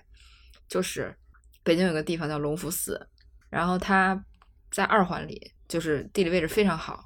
然后以前也是就相当于呃有个商场，然后周边的那个居民什么的都会去里面购物啊什么的，就挺挺正常的一个地儿。然后说呃不知道哪年，然后他要翻修嘛，要盖新的，就是把这个整个整个园区要新的新新装修一下，然后就挖地基，就不小心说挖出了一个什么龟，就是那种石石头的那种，不知道是哪个年代埋进去的，然后就把这个龟，就你挖出来了你就得抬走嘛，嗯，然后抬走之后就继续施工，然后就有人说这个风水就被破了，然后从此以后这个地方就再也没有人来了，就是不管做什么生意都就很奇怪，就很冷清，然后 就是这个地方一直在呃翻修翻新，就是肯定当地的就是州政府也想把它再扶起来嘛，毕竟这个这个地理位置这么好。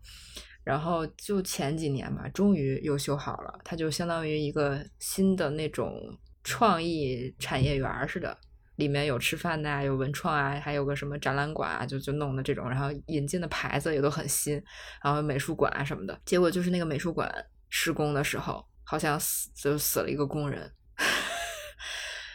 这是第一件事儿。然后呢，现在那个地方呃，餐饮就是请过去了一些比较大牌的，就是算连锁吧。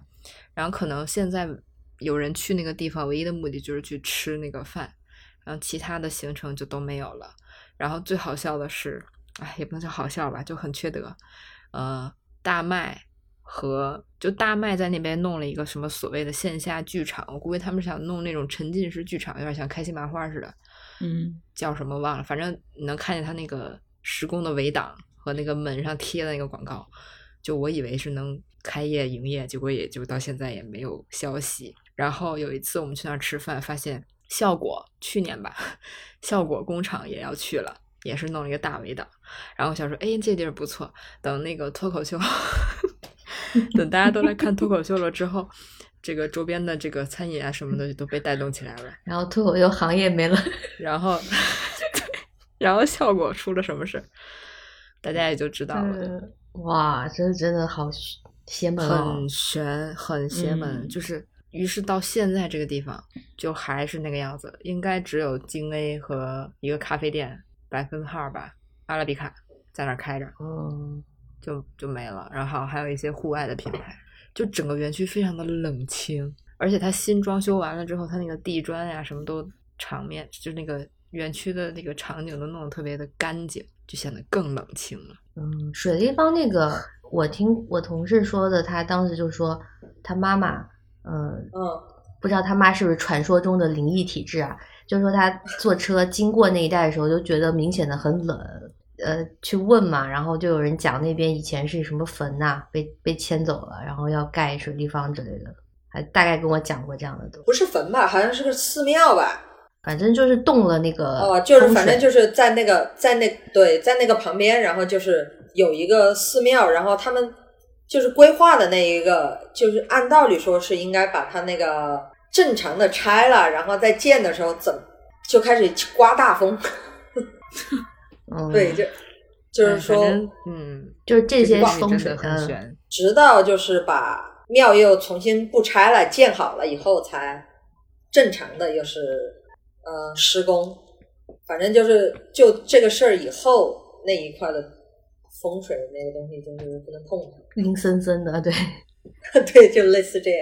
还有一个，就北京还有一个风水的，就是大悦城。北京有两个大悦城，一个西单大悦城，一个朝阳大悦城。西单大悦城先开的，啊，大悦城，然后对，嗯，我现在大学城，就是真事儿，就是大西单大悦城刚开的时候，也得十十几年前吧，也是没有人，因为西单那边是很多很多商场，什么君泰百货、中友百货，就是你知道吧，就那种像台北那个商圈，就所有的那些好的商场都在一起。其实你新开一个商场，确实竞争力就会被分流嘛，但是它很大，而且而且就是品类很全，有十层的吧。刚开业的时候就没有人，也是没有人去，就不知道为什么，就是地理位置也很好，然后整个都很好，就没人去。然后据说也是什么请了个风水大师，把那个入口的那个招牌，就是它那个大 logo，说往外突出了什么几米，就做成了一个那种台子，然后瞬间就好了。人就是络绎不绝，然后全都全都去了，然后那个别的商场大家也都不逛了，全都去大悦城。然后这个是西单的事儿，但是呢，想必大家这两年可能新闻上也有听说，就是这两个大悦城经常发生一些事件，跳楼什么的，比如跳楼、嗯嗯砍人什么的，嗯就血光之灾，就感觉 对，就真的不是很好。然后朝阳那个也是，嗯有时候不知道这个开发商还是什么，是不是有得罪了什么啊土地公公之类的。然后，哎，一说又扯出一堆我想说的，就是这也是听我朋友说的，就是有一种说法叫聚阴财，你听过吗？什么东西？听过，聚阴财就是听过，嗯，比如这个建筑啊，它可能是一个商场，也可能是一个写字楼。什么叫聚阴财呢？就是说，它这个东西盖在这儿，你在这里面，不管是办公、开公司还是经营，就是你可能很能赚钱，就赚钱什么都挺顺的，然后就是让人感觉就挺吉利的。但是说，之所以你能赚钱，是因为这栋楼在这儿，就是要吸吸所有在这个地方办公啊或者来的人的阳气，就是是靠这些东西撑起了你的这些收入和利润，就可能跟做法一样，就是你在这开公司，你可能你作为老板你能赚钱，但是你在这上班的员工，时间久了之后，你可能就是都被身身体会吸光了身体不适吸光精身气啊。体就对，被楼袭的原来是，就就就就听我朋友说的，然后他因为他就是这是老板的说法吧？老板说不是我压榨你们，嗯，不是我这朋友就是他之前在那地儿上班，我就不说是哪儿了啊，反正北京一个什么写字楼，一个什么什么什么中心，他就说一开始觉得哎挺好的，工资什么也不错，然后也发年终奖，但是就上了大概一年多班之后，就感觉整个人 就不太对。你确定不是累的吗？不是，因为他他不累，他的就是他们那个活儿并也不怎么加班儿，然后也不是很累，嗯，就是那种好像还行，然后挣的也也挺好的，也不是因不是因为疯狂加班才挣的多的这种，但是是一年多之后，他就觉得身体怪怪的，不太对，然后也老出毛病，然后他就整个人精神状态也不好，他就辞职了。然后辞职之后，他说他就好了，就好了。对，然后就就听人家说是因为这个，对你说这个，感觉很多大城市会有这种风水，就是楼与楼之间也有，哎，好像嗯上海跟香港都有，就是包括台北那个，呃，说一零一大楼就是整个信义区的法器，法器它上面还有一个那么大的一个铜钱，对，就是整个镇住了这个地方的一些一些东西。然后上海是我现在不记得了，但我记得当时建那个浦东新区的时候，就黄浦江两岸就会有什么楼跟什么楼相冲，然后什么楼建了之后，它像一把刀，然后一定要再建一个什么给它破这个局，然后香港也有对对对对非常的多，好哎悬啊！呀说起这风水，感觉北京都是这样的故事，别的故事没有，但这种故事挺多的。那大城市都有南京也有，南京也有哦，对，著名的德基广场。对对对对对，就这种。德基广场咋了？我还真不知道。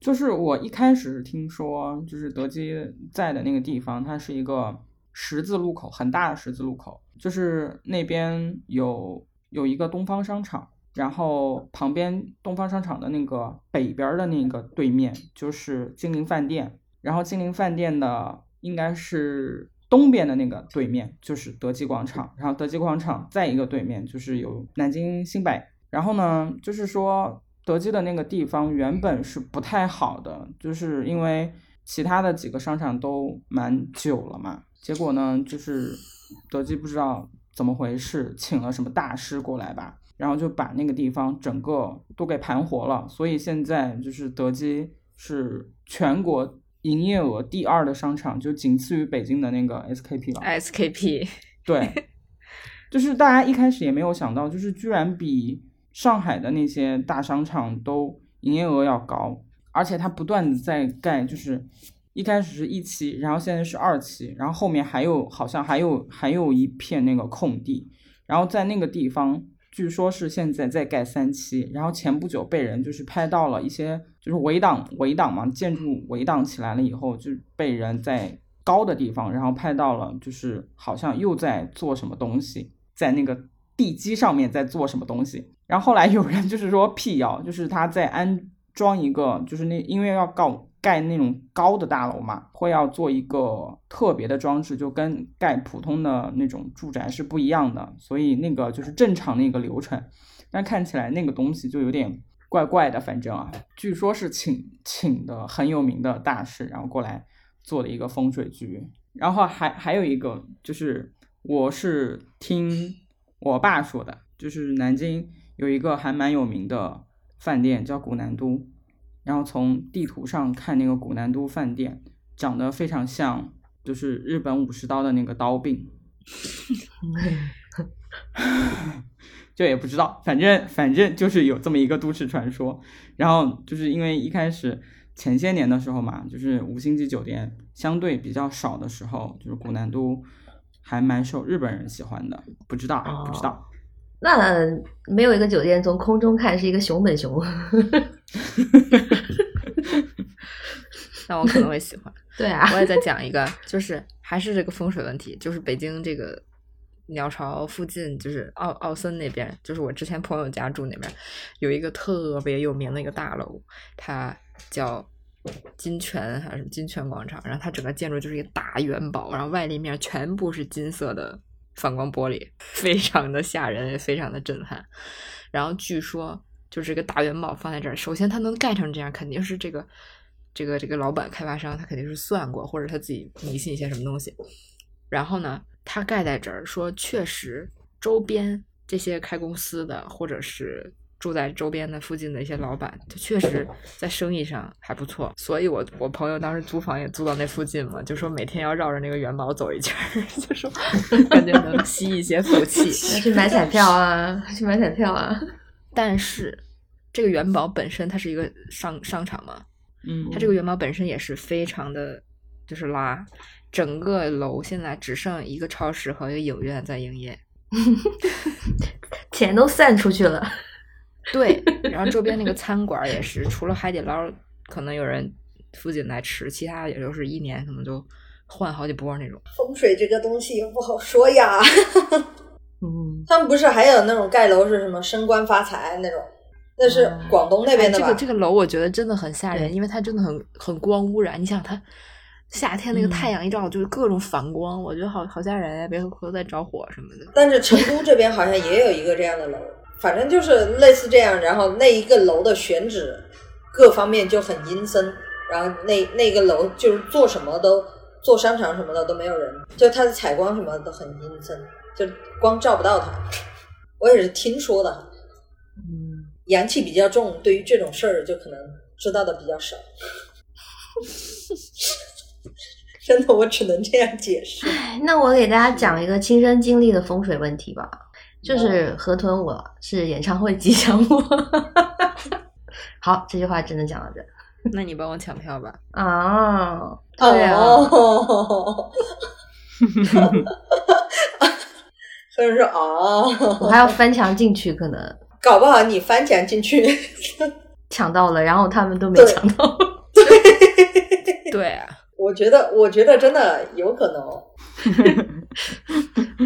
哦，那我再讲一个搞笑的都市传说吧。我们现在风向转变一下，就是不知道你们有没有注意过，出去旅游的时候，有很多景点被列为什么呃情侣不能一起到这个地方来，来了就要分手啊。东迪吗？嗯，对啊，我这个是觉得有点搞笑，就是嗯嗯、一开始这种事情我也不会在意，且我也不信。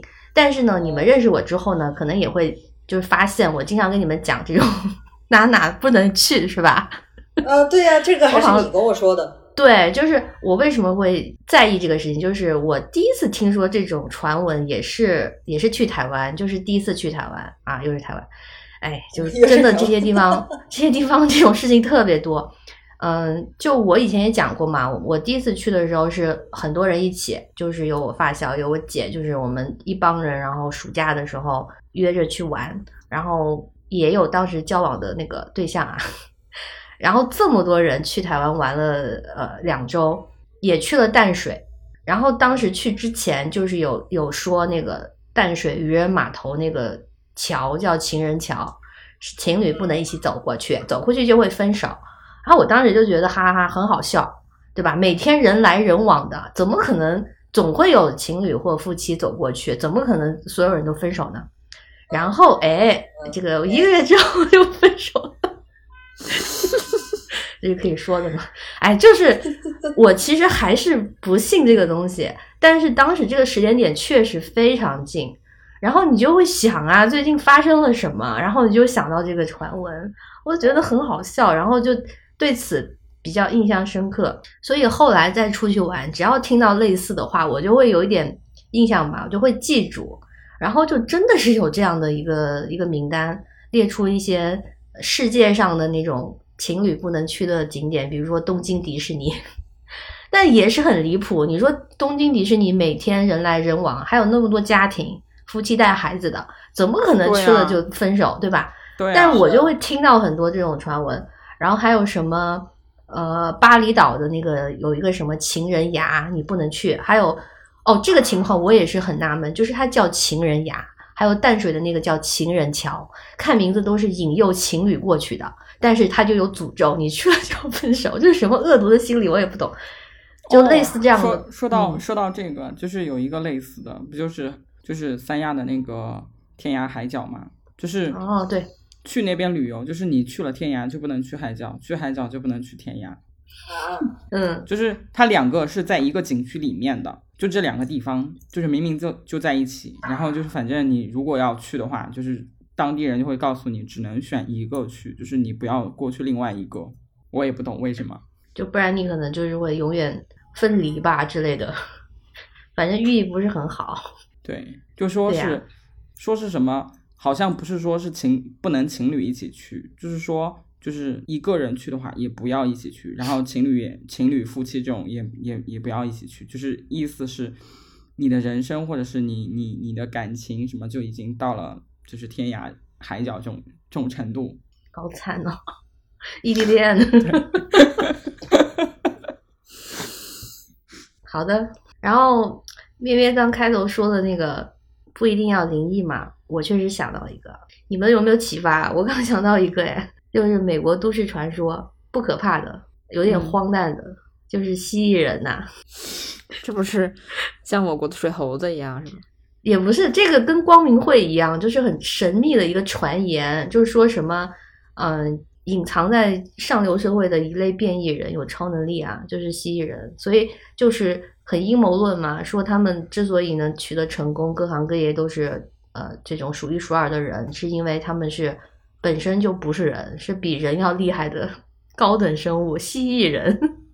就比如我最新听到的扎克伯格是吗？，对，就那个 扎克伯格是蜥蜴人，我就想说，你们不能因为人家脸长得长，就他个子高啊，然后你你不能觉得他长得像蜥蜴就说是蜥蜴人吗？但是他们就民间这种讨论乐此不疲，还有那个就那个 Reddit 上面有很多帖子在讨论谁是蜥蜴人呢，就搞得神乎其技的，还说什么呃那个安吉丽娜朱莉也是蜥也是蜥蜴人，说那个英国皇室也是蜥蜴人，然后就说呃女王去世的女王伊丽莎白二世说有一次接见什么什么人的时候被看见。舌头变成了两条，就跟 蜥蜴一样，可以吐信子。然后说什么？呃，戴安娜王妃当年车祸不是有当时有个说法，说是王室弄的嘛。然后就说为什么要制造这个车祸呢？不是别的原因，是因为他发现了那个女王是蜥蜴人。嗯，非常的荒诞，但是有特别多这样的传言，很阴谋论、很喜感的这种，很符合国情啊，就是很荒谬。我们就是亚洲好像没有这种的哦，亚洲真的都是鬼神论的风水论。嗯但你我觉得在欧美真的风水问题特别的少，然后你没有这个问题，就好像你也不会遇到一样，很奇怪。就也不会往上面去想嘛。但是真的就没有什么，比如说呃房子，那可能你在国内的话，一定要讲究什么坐南朝北等等这样的一个方位的问题，美国人根本不在意，他经常就是一些在国人看来非常不吉利的方位，并且他们的家具也是乱摆啊，就不会有那么多什么床不能对着镜子这样的，它全部都是。很多老外他们的主卧前面就是镜子，就是主卧的床啊对着就是镜子，都这样睡，就仿佛他们也没有这个问题。我不知道是不是鬼也是分那个人种的。我对镜子还是有点不行。坐南朝北这个，坐北朝南是不是风水问题？是啊，坐地球朝南啊，我讲反了。嗯嗯，澳大利亚要坐南朝北，我我根本没有这个不，这个是这个是肯肯定要这样弄，不然你那个房子没有太阳的。窗子多镜子是不能再嗯放到卧室，不能对着床，不然要吵架。哦，就是房子一定要南向，这个是肯定是的，因为你的南向才有最好的太阳。嗯，北屋就是终日没有太阳，就非常的阴冷。其实就是不舒适嘛。对，就是不舒适。对，这个就不是风水问题，嗯这个就是一个呃气气温问题。然后镜嗯子这个，我觉得我在意的有两点，嗯就是一个是确实镜子对床这我也有点不太能接受，还有一个就是床也别正对着门口，就是别人一开门，然后你就是出去了是吧？嗯，这个我有嗯点在，这个我在意是因为我不喜欢，就是觉得没有隐私啊。你一开门对就对对，就是很奇怪。嗯，对，但我妈就是在意的太多了，什么这不行那不行，然后床上面灯 就是床上面不能有灯。我说那你是让小房间的人怎么办呢？说灯不能压着床啊，什么压着头，那不然灯放哪里睡觉？就你的床要错开啊，就是啊，那得那得多大的房间啊！而且就不零点九我想说 零点九米的床，有多大的房间，多小的床，我的扣 bag 好长哦。不是，我觉得如果是在成都这边的话，它如果就是说床床头不能有这些东西，还挺正常，因为地震可能震下来呀、你那个不是是天花板的灯，天，嗯，那也有可能震下来啊。又不是大吊灯。不是有一次，有一次就是地震来了以后，我感觉整个在晃，最为明显的就是天花板的灯。你天花板是吊灯啊？你以前租的房子是吊灯，现在不是。啊，现在不是吸顶顶灯啊？哦，嗯，那还是有吊灯啊，就是就饭桌上面那但很难，还是会有的对啊。然后说什么头，呃，什么头要朝的哪边，要跟地球的磁场，什么南北磁哎场，呦天 哪什么地心引力抓不哎呦住你。我真的是。哎，你说你说光线的问题，我跟你们讲哦，为什么美国人没有这个问题？是因为一年四季都不开窗啊，也没有就无所谓，家里灯开他们不用晒被子呀。不用啊。嗯不是，它气温真的很差很多。你像我现在，我们找开房暖气啊子一定要找南向的。如果你这个屋子是北是朝北的，你在北方，你冬天就是真的太冷。对，我觉得可能是环境问题差太多了问题。但你要去广州的话，题你就不会不不会这个样子，你随便，是 啊对吧？你像我们家就是不朝南，我们家朝西，就是那也有可真的是冬西晒呀冷夏热呀。对啊，冬冷夏热。我家我现在美国这个家，我从来没在意过东南西北，但是也没感觉，因为你像我是我可以不开窗的，但是我发现我爸妈不行，他们一定有这个习惯，就是早上一定要把窗子开一阵子，哪怕很冷，嗯他一定要把窗子嗯开一阵子，然后喜欢自然光进来。但我真的是百叶窗，我一年四季都可以不打开，我不知道为什么。打开就那是要因为够灰呀、那是因为你有客厅可以去，你的客厅是亮的，你的屋子只是你回去睡觉而已。但是你像那种我就说家整个家，就是客厅，我爸妈会把每个窗子打开，然后透个气，他们认为一定要这样，有一个什么空气的这种循环啊。但是我是无所谓的，我就是窗子是不是不是打开窗户，是光线。对，就是百叶窗啊，百叶窗啊，就是我永远是闭着的，我从来不会把它们就是转到那个打开的程度，让光你进来。阳气太重了。我无所谓。好的呢。我阳气重这个事情，真的是有一次在台湾，又是台湾，就是我我坐在那儿，然后我是觉得挺热的啊，我坐在那儿，然后就是有长辈嘛，他就说：“哎，你年轻哦，你浑身都冒着热气，你就意思就是赞扬阳气很重这个意思。”但我是觉得就很热啊，是你们怕冷吧？对啊，就夏天你们不会吗？你感觉你手心就会冒热气，就很热那个时候。但是长辈就会说：“哎，你意思就是你阳阳气气很重。啊。对，他说你年轻，我说怎么了？血气方刚吗？你看说没得聊也聊了这么多，还是有很多传说的。还有什么要补充的吗？嗯，哦我想到一个土味的，难道以这个结尾吗？虹桥火车站啊，你们听过那个故事吗？我一直觉得它。非常的无语，就是说什么什么几十年前有一个男的追一个女的，还是他们要分手了，然后那个女的就说你在火车站是等不到飞机的，还是说你在机场是等不到火车的，然后这个男的就参与了虹桥火车站的建造，就是虹桥机场和火车站隔着一条路。我听到这个故事的时候，我就是这个反应，啊我笑了很久。我说，为什么城市规划要搞这么浪漫？跟土味的啊，说是什么价值呃多少亿的爱情，有点扯。对吧？很好 笑。蛮扯的，对。观众们可有没有什么炸裂的传说可以写给我们，让我们长长见识？对，嗯，听众，听众，那我们就今天录到这吧。嗯嗯，嗯，拜拜，祝大家阳气都重哦，嗯祝大家阳气旺盛，阳气满阳满，气重点。热气哦。对，阳气满有满。话说热气哦，嗯，拜拜。拜拜。拜拜。